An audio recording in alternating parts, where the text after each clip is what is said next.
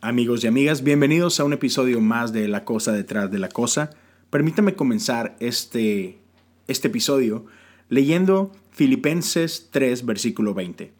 En cambio, nosotros somos ciudadanos del cielo, donde vive el Señor Jesucristo, y esperamos con mucho anhelo que Él regrese como nuestro Salvador.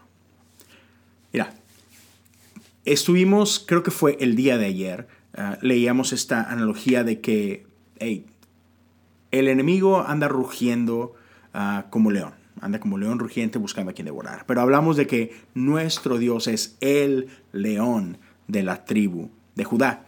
Entonces, la Biblia usa esta analogía de, de león. Y pensemos por un momento, león es un animal que impone, impone respeto, impone poder, ¿no?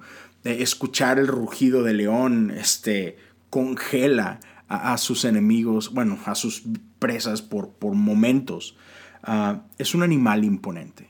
Sin embargo, quiero platicarte de, de, un experimento que llegaron a hacer por ahí eh, en algún momento entre tigres asiáticos y tigres africanos. Y creo que esto fue un experimento en la India. Y sí, fue un experimento que salió bastante mal. Por ahí creo que lograron... Ah, procrear 80 leones de esta cruza entre leones asiáticos y leones africanos.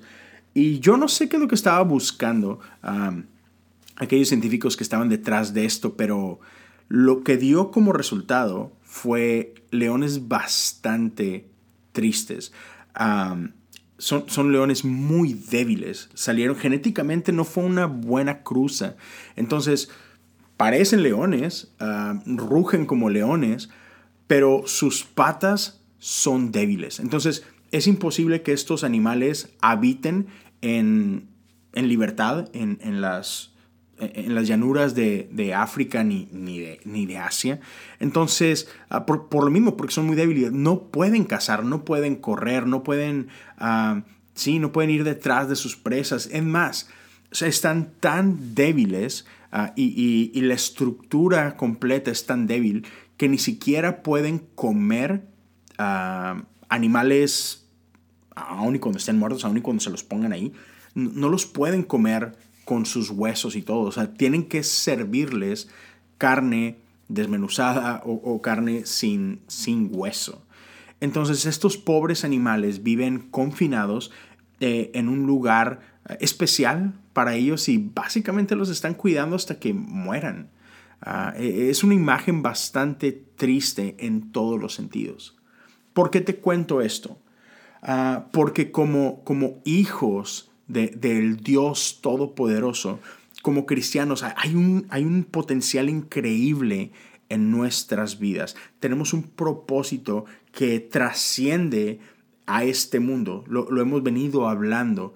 Este, Estamos destinados para eternidad, no solamente para, para los confines de, este tiempo, ¿no? Entonces, creo que es importante que, aprendamos a ver esto, que fuimos hechos para más, que como acabamos de leer en, en Filipenses 3:20, nuestra ciudadanía ni siquiera pertenece a esta, a esta tierra. Por ahí, a Mateo 6:25 no, nos dice que, que nuestra vida es mucho más que lo que comemos y es más que la ropa que vestimos. Ah, ya, otra vez, nuestra ciudadanía pertenece al cielo. Entonces, ¿qué significa vivir con esto en mente? Ah, uno de los problemas, y hablamos ayer de, de las distracciones que el enemigo a veces pone en nuestra vida, estas distracciones en cierta forma lo que hacen es despojarnos de propósito, despojarnos de, del potencial que Dios ha puesto, de la autoridad que, que, Dios ha puesto en nosotros. Entonces quiero invitarte el día de hoy a que consideres esto. Tu ciudadanía no está aquí. Entonces no, no seamos distraídos por las cosas de este mundo. Sí, o sea, aquí vivimos, aquí estamos, pero tenemos, tenemos una misión diferente, ¿no? Ah, entonces, aprendamos a ver hacia arriba, considerar las cosas eternas para que esas sean las que guíen nuestras vidas. Entonces, no, no dejemos que, que espejos nos distraigan y nos desvíen de nuestro propósito. Ciudadanía es importante, tenemos que entenderlo. Ah, por ejemplo, yo vivo en los Estados Unidos, ah, pero soy ciudadano de México, aún hasta hoy legalmente.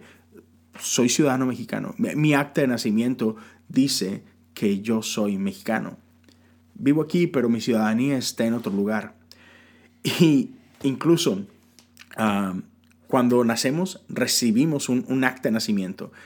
Y ahí está nuestra ciudadanía. Cuando morimos, depende de dónde morimos, también recibimos un, acta de defunción y ahí dice bajo qué ciudadanía morimos. Pero el punto es que cuando morimos dejamos de pertenecer a, a, estos países, ¿no? Por ejemplo, si hoy hacen un censo en Estados Unidos, Abraham Lincoln, uno de sus presidentes, ya no aparece en el censo. ¿Por qué? Porque ya no es parte de su ciudadanía y ya no está aquí, ¿no? Entonces, no perdamos de vista esto. Nuestra ciudadanía está en el cielo. Tenemos que vivir conforme a principios de reino, conforme a propósitos de ese reino.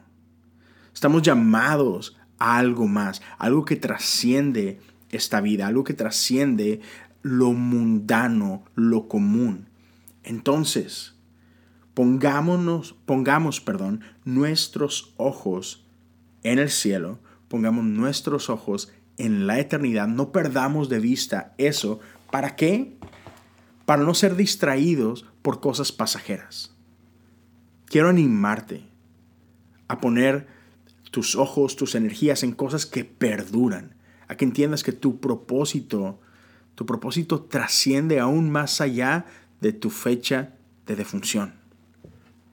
Me encanta que cuando, cuando formamos parte de una comunidad de fe, cuando eres bautizado, ah, es, es, algo tan poderoso, es, es, mucho más de que simplemente te mojaron, ¿no?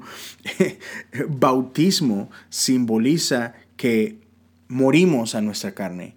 Y cuando salimos del agua hemos nacido a una, ahora, ahora somos parte de una naturaleza diferente.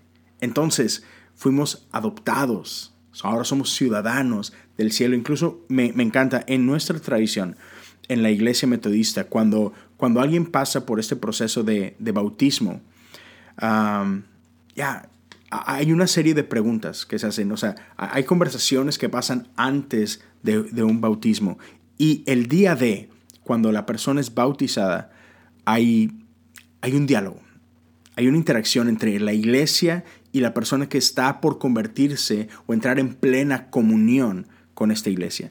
Y una de las primeras preguntas que se hacen es algo que llamamos la profesión de fe. Dice así esta pregunta. En nombre de toda la iglesia te pregunto, ¿renuncias a las fuerzas espirituales de maldad, a los poderes malignos del mundo, a la esclavitud del pecado y te arrepientes de tus pecados?